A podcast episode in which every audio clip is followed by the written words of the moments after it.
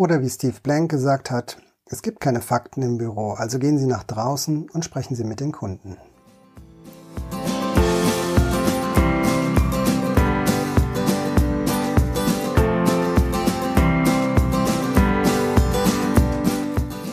Hallo und herzlich willkommen zur sechsten Episode von Innovatia Vision Innovation Erfolg.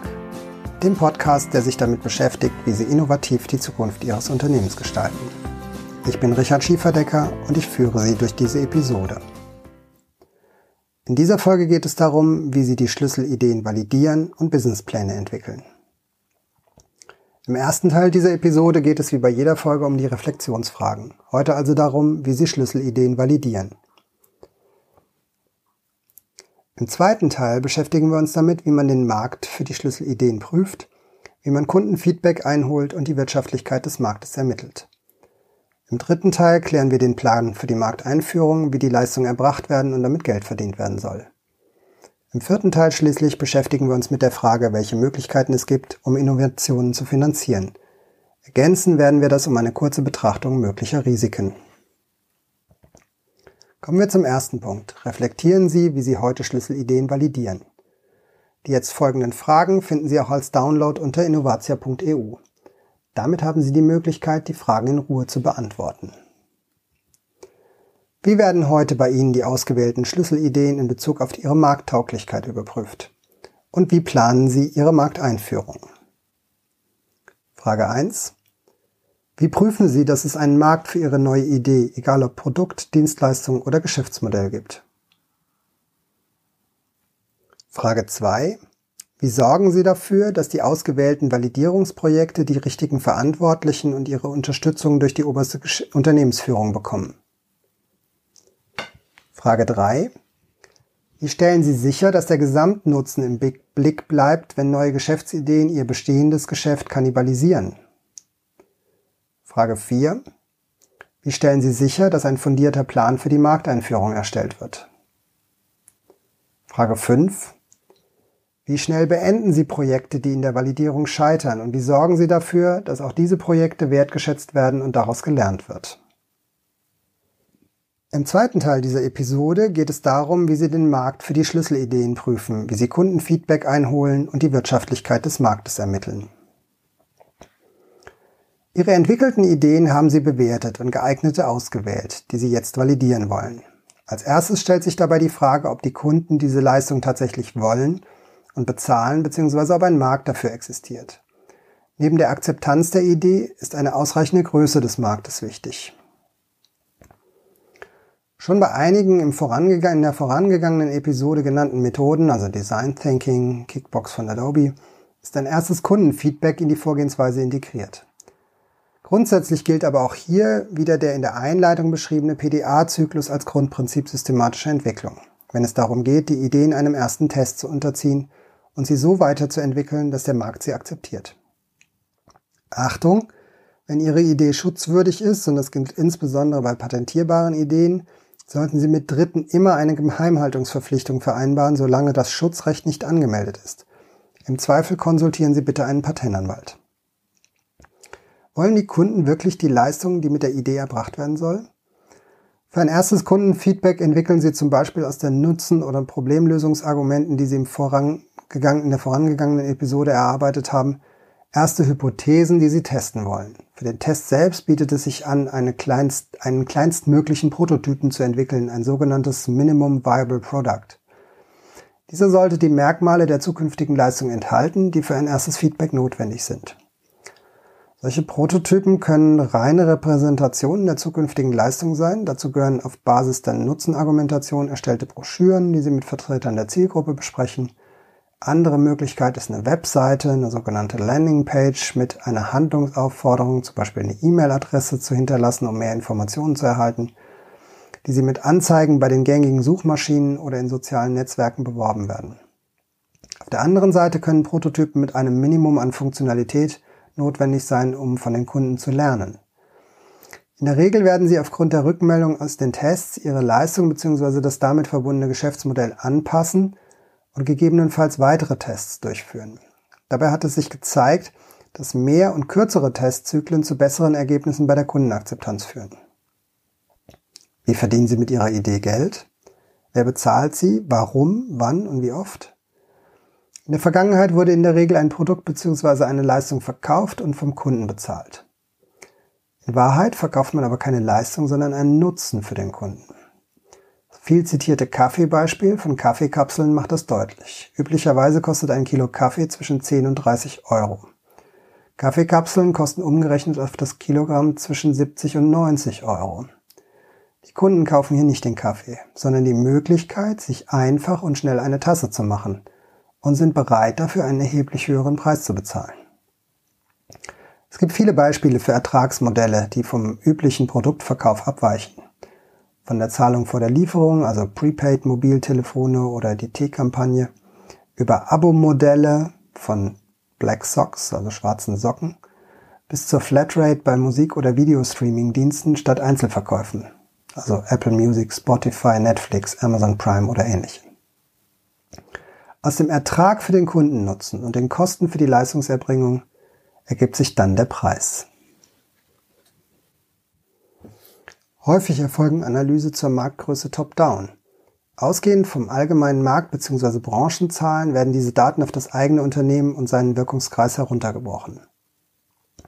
Diese Aussagen führen meist zu gigantischen Marktpotenzialen. Bessere Zahlen bekommt man, wenn man sich die Anzahl der Kunden auf andere Weise ermitteln lassen kann. Das soll am folgenden Beispiel deutlich gemacht werden. Ein Hersteller von Oberflächeninspektionsanlagen für Walzstahl hat als Marktpotenzial 3000 Stahlwalzwerke weltweit identifiziert. Insgesamt haben alle Hersteller im Jahr zusammen etwa 100 Oberflächeninspektionsanlagen verkauft. Marktgröße beträgt also 100 Anlagen. Der Marktanteil des Unternehmens lag mit 50 verkauften Anlagen bei 50 Prozent. Mit solchen Zahlen lassen sich grob zukünftige Absatzmengen abschätzen. Solche Zahlen lassen sich zum Beispiel über die Selektionskriterien von Adresshändlern ermitteln. Andere Quellen sind Branchenreports, wie sie von Fachverbänden, aber auch von Geldinstituten herausgegeben werden. Und nicht zuletzt bietet das Statistische Bundesamt dazu Zahlen an. Im dritten Teil dieser Episode beschäftigen wir uns mit dem Plan für die Markteinführung. Wie soll die Leistung erbracht und wie kann damit Geld verdient werden? Nachdem die Idee auf ihre Marktfähigkeit hin überprüft und für gut befunden wurde, sollte die Markteinführung geplant werden. Dabei spielen insbesondere die folgenden Aspekte eine Rolle. Auf die Leistung aufmerksam machen und bei der Kaufentscheidung unterstützen. Wie können Sie Ihre potenziellen Kunden auf Ihre Leistung aufmerksam machen? Bei B2B-Produkten ist ein Auftritt auf der Fachmesse immer noch ein sehr wichtiges Marketinginstrument. Lieferanten, aber auch suchende Kunden schauen sich auf den Messen nach Neuheiten um. Die gängigen Instrumente, insbesondere am B2C-Markt, sind Werbung in Print, Radio, Fernsehen oder online. Bei erklärungsbedürftigen Leistungen bietet es sich an, über in der Regel kostenlos informierende, beratende oder unterhaltende Inhalte auf die eigene Leistung aufmerksam zu machen, sogenanntes Content Marketing. Bei neuen Leistungen eher schwierig, aber mit der Zeit ein sehr wirkungsvolles Instrument ist der Weg über Empfehlungen zufriedener Kunden. Dies wird durch gezielte Nachfrage bei den bisherigen Kunden zu ihrer Zufriedenheit unterstützt. Die Übermittlung konkreter Informationen, die die Kaufentscheidung unterstützen, erfolgt durch klassische Werkzeuge wie über eine Webseite, Prospekte, persönliche Kundenberatung oder schriftliche Angebote.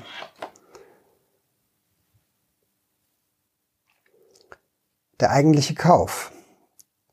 Der Schritt des Kaufes kann abhängig von der Branche sehr unterschiedlich sein. Auch hier spielen digitale Medien eine immer entscheidendere Rolle. In vielen Bereichen, insbesondere im Geschäft mit Endkunden, ist es heute eigentlich Pflicht, die Möglichkeit online zu bestellen bzw. zu kaufen. Selbst für den Einzelhandel ergeben sich damit, im Zweifel in Verbindung mit einem Lieferdienst, zusätzliche Absatzwege. Mittlerweile gibt es dafür etablierte Dienstleister, von der Möglichkeit, einen eigenen Online-Shop zu betreiben, bis zum reinen Bezahldienstleister inklusive der automatischen Auslieferung digitaler Produkte. Auch im Geschäftskundenbereich setzen sich elektronische Bestellverfahren mehr und mehr durch. Exemplarisch sei hier My Open Factory genannt, durch den mit einem Schwerpunkt im Bereich Maschinen- und Anlagenbau auch für kleinere Unternehmen die Teilnahme am Electronic Data Interchange möglich wird. Die Leistungserbringung. Im Bereich der eigentlichen Leistungserbringung geht es entweder um die Frage, wie mit der Leistung verbundene Sachgüter produziert werden oder wie entsprechende Dienstleistungen erbracht werden. Oder immer, in immer mehr Branchen auch beides. Detaillierte Informationen zur Fabrik- und Produktionsplanung oder zur Dienstleistungsentwicklung würden den Rahmen hier sprengen. In beiden Fällen ist eine Planung des Produktions- bzw. Dienstleistungsprozesses unerlässlich, um auf dieser Basis die zu erwartenden Aufwände, insbesondere in Bezug auf gegebenenfalls notwendige Investitionen, abzuschätzen. Moderne Technologien eröffnen vielfach ganz neue Möglichkeiten, nicht nur Funktionalität und oder Design, sondern auch bezüglich der Leistungserbringung und damit bezüglich des Geschäftsmodells. Der Realisierungsplan. Die Realisierung folgt einem Projektplan, der auf unterschiedliche Arten und unterschiedlich komplex erstellt werden kann. Wichtig dabei ist immer, Meilensteine festzulegen, die mit messbaren Kriterien und eindeutigen Verantwortlichkeiten hinterlegt werden und somit überprüfbar sind. Wie bei der Planung längerfristiger Ziele lässt sich mit dem Zukunftsbaum auch die Realisierungsplanung durchführen. Der Zukunftsbaum, wie in einer vorangegangenen Episode vorgestellt, ergänzt um Angaben zu Terminen und oder Zeiten, ähnlich wie ein Projektstrukturplan aus dem Projektmanagement genutzt. Die Finanzplanung. Auf der Basis der Realisierungsplanung sollte sich der Finanzbedarf bis zum Return on Investment ermitteln lassen. Dabei geht es, vereinfacht ausgedrückt, um alle Finanzmittel, die für die Realisierung nötig sind, gegebenenfalls für Entwicklungsaufwand, die Erweiterung des Maschinenparks, Betriebsmittel, Kosten für Marketing und Vertrieb. Die Finanzierung dieses Bedarfs kann entweder aus Eigenmitteln, also eigene Rücklagen, Gesellschafter, Risikokapital oder aus Fremdmitteln, aus Darlehen, Fördermitteln erfolgen. Dafür stehen verschiedene Finanzierungsmöglichkeiten zur Verfügung. Mit einer Rentabilitätsrechnung wird der erwartete Gewinn ermittelt. Dafür nötig sind eine Umsatzplanung, eine Rohertragsplanung und eine Kostenplanung. Ein besonders wichtiger Baustein der Finanzplanung ist der Liquiditätsplan, der den Fluss der tatsächlich verfügbaren liquiden Mittel abbildet. Der Liquiditätsplan ist sowohl bei der Gründung neuer Unternehmen als auch beim Aufbau neuer Produkte oder Dienstleistungen und neuer Geschäftsmodelle unerlässlich. Er ist das Instrument, das hilft sicherzustellen, dass zu jedem Zeitpunkt Verbindlichkeiten erfüllt werden können. Kommen wir schließlich zum vierten Teil dieser Episode, der Finanzierung. Welche Möglichkeiten gibt es, Innovationen zu finanzieren? Neue Ideen zu entwickeln und am Markt umzusetzen kostet nicht nur Zeit und Geld, Zeit und Nerven, sondern auch Geld. Nicht selten übersteigen die Forschungs- und Entwicklungsschritte den finanziellen Rahmen eines Unternehmens. Es kann zu Liquiditätsengpässen kommen. Ein gutes Innovationsmanagement sollte daher immer auch das begleitende Finanzkonzept mit im Auge haben. Vorzeitige Planung und Akquise von Finanzmitteln beugen viel Ärger und Verlust vor. Neben der klassischen Möglichkeit, ihren Kapitalbedarf aus Eigenmitteln oder über einen Kredit der Hausbank zu finanzieren, gibt es beim Thema Innovation noch viele Möglichkeiten der staatlichen Förderung. Beispielsweise können Unternehmen den Erwerb von Patent- und Gebrauchsmustern über das Programm Wissens- und Technologietransfer durch Patente und Normen des Bundesministeriums für Wirtschaft und Energie mit einem relativ einfachen Antragsverfahren bis zu 50 Prozent Zuschuss fördern lassen. Auch die ersten Forschungs- und Innovationsberatungsschritte, Machbarkeitstests bis zum Prototypenbau sind unkompliziert förderfähig, zum Beispiel mit dem Programm NRW Innovationsgutscheine. Das Bundesprogramm GoInno Innovationsgutscheine ist darauf konzipiert, den betrieblichen Innovationsprozess von einem Fachmann analysieren und beraten und gegebenenfalls begleiten zu lassen. Wenn der Innovationssprung deutlich klar ist und Sie mit Ihrem eigenen Personal neue Produkte oder Verfahren entwickeln möchten, steht das zentrale Innovationsprogramm Mittelstand der Bundesregierung für Personal- und Sachausgaben sowie für begleitende Fremdleistungen bis zu einer Maximalförderung von rund 200.000 Euro zur Verfügung. Für noch größere Vorhaben in Bereichen der sogenannten Spitzenforschungsthemen in Kooperation mit Hochschulen und Forschungseinrichtungen kommt das Zuschussprogramm KMU Innovativ mit einer 50-prozentigen Zuschussförderung, Nominalbetrag nach oben theoretisch unbegrenzt, in Frage. In Einzelfällen kann auch die Markteinführung von neuen, selbstentwickelten innovativen Produkten, Verfahren und Dienstleistungen zuschussfähig sein. Wie diese Beispiele zeigen, kann die Finanzierung über Förderprogramme für verschiedene Vorhaben je nach Phase des Innovationsprozesses, Intensität der Innovation, Ausgabearten und eigener finanzieller Situation sehr unterschiedlich, sehr individuell sein. Wirtschaftsförderungsgesellschaften, die einen Technologie- und Innovationsfokus haben, wie die AGIT, die IHK Aachen, die Handwerkskammer und andere Einrichtungen, unterstützen sie bei der Erstellung eines Finanzierungskonzepts und beraten detailliert zu den Förder- und Finanzierungsmöglichkeiten. Der Zugang zu alternativen bzw. begleitenden Finanzierungsmöglichkeiten über sogenannte Business Angels oder Venture Capital, das Finden von geeigneten Kooperationspartnern oder Dienstleistern wie Patentanwälte, Patentrecherchedienste, Prototypenbauer und ähnliche wird durch diese Institutionen ebenfalls unterstützt. In der Broschüre finden Sie einen Link über einen Link eine Linksammlung über Fördermöglichkeiten.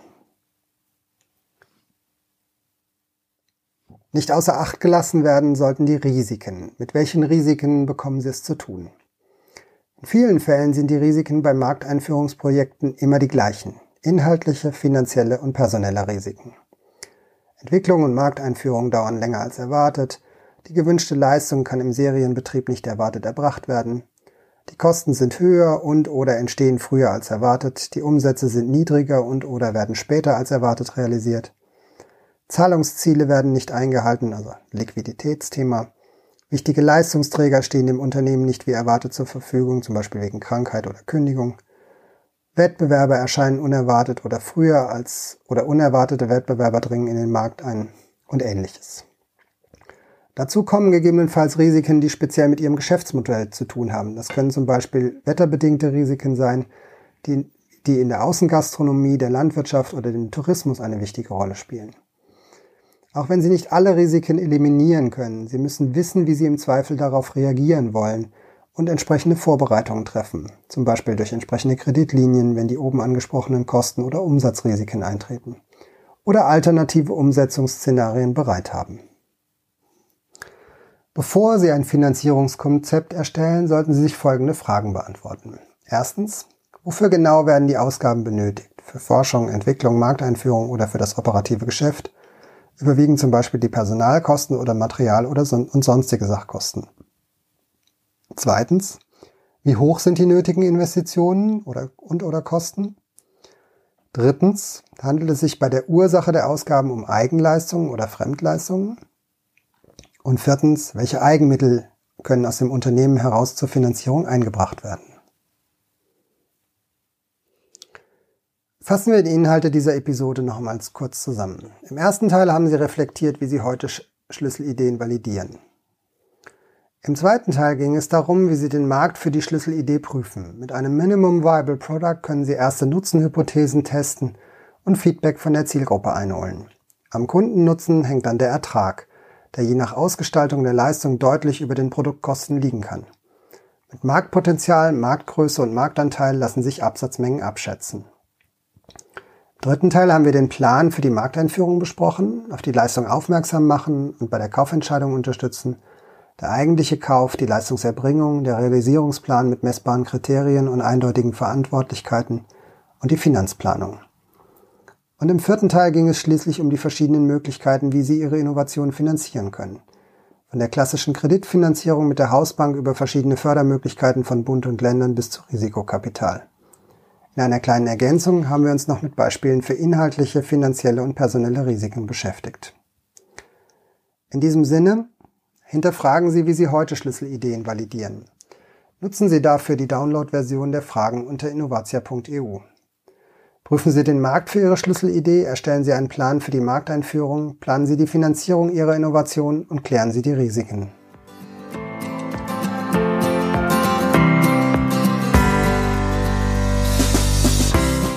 Das war die sechste Episode Schlüsselideen validieren und Businesspläne entwickeln des Podcasts Innovatia Vision, Innovation, Erfolg.